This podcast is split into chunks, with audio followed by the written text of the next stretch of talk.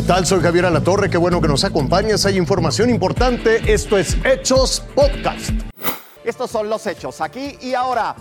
Un deslave de tierra en la alcaldía Álvaro Obregón cobró la vida de tres trabajadores. Las labores de rescate para rescatarlo, para poder llegar hasta este cuerpo, no fue nada sencillo.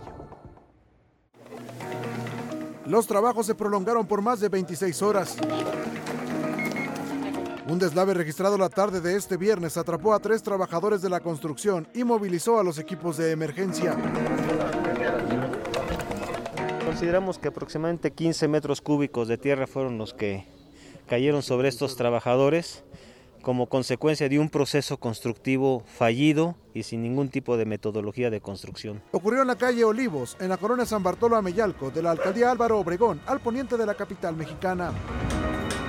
Para poder sacarlos de la barranca, personal capacitado tuvo que utilizar cuerdas y una canastilla.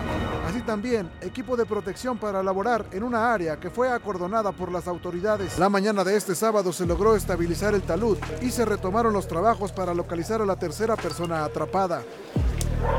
Para ubicarlo, entre los metros de tierra, se utilizaron perros entrenados para la búsqueda. A las 17.25 horas se dio con la ubicación y el rescate pudo concretarse a las 20.20 horas. De acuerdo con los primeros reportes, el accidente ocurrió en una zona de barranca donde es inseguro construir. Los peritajes de la autoridad determinarán las circunstancias en las que ocurrió el accidente y la autoridad buscará a los responsables de esta obra irregular que costó la vida de tres trabajadores. Ricardo Torres, Azteca Noticias. Fueron vinculados a proceso siete policías de Acatique, en Jalisco, por los delitos de desaparición forzada de personas y también desaparición de personas agravada.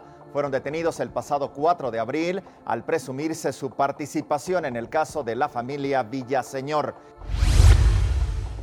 Este fin de semana fue detenido Candelario, alias El Coma Santos. A través de su cuenta de Twitter, Adrián Levarón informó que este hombre participó en la masacre de su familia en noviembre del 2019 allá en Bavispe, Sonora, y que tanto la Sedena como la Seido le han confirmado la captura. A unos 100 kilómetros de las Islas Marías, allí en Nayarit, fueron detenidos siete presuntos delincuentes que viajaban en un buque pesquero.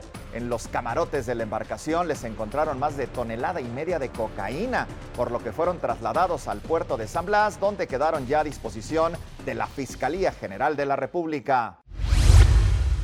Vámonos con las de pasaporte. El Palacio de Buckingham anunció que el funeral del esposo de la reina Isabel será el próximo sábado. Debido a las restricciones sanitarias, la ceremonia, únicamente contará con 30 asistentes. Una era llegó al ocaso. Luego del fallecimiento de Felipe, duque de Edimburgo, el luto se siente por todo Reino Unido y la Commonwealth. Aunque el funeral será hasta abril 17, en la capilla de San Jorge, los homenajes al príncipe ya comenzaron. La milicia británica disparó 41 cañonazos en su honor, uno por minuto, en varias ciudades del reino. Estos cañones son los mismos que se utilizaron cuando Felipe e Isabel se casaron y cuando fue la coronación de la reina seis años después. Entre tantas muestras de cariño y respeto, las que no podían faltar eran las de los miembros de la familia real, como la del príncipe heredero Carlos, quien agradeció la devoción de su padre a la reina. También agradeció el apoyo del pueblo en uno de los momentos más difíciles, los duques de Cambridge utilizaron Instagram para informar que el príncipe había fallecido con tranquilidad en el Palacio de Windsor. Quienes también acudieron a redes sociales fueron los duques de Sussex, donde lamentaron el deceso e informaron que el príncipe Harry asistirá al funeral de su abuelo solo, ya que su esposa Meghan no puede viajar debido a su embarazo. La noticia fue bien recibida por los británicos, quienes consideran que es su deber despedir a Felipe. Aún faltan detalles por conocer de este servicio fúnebre, pero lo que es seguro es que Felipe, duque de Edimburgo, será recordado como la institución que ayudó a apuntalar la monarquía británica. Marisa Espinosa, Azteca Noticias.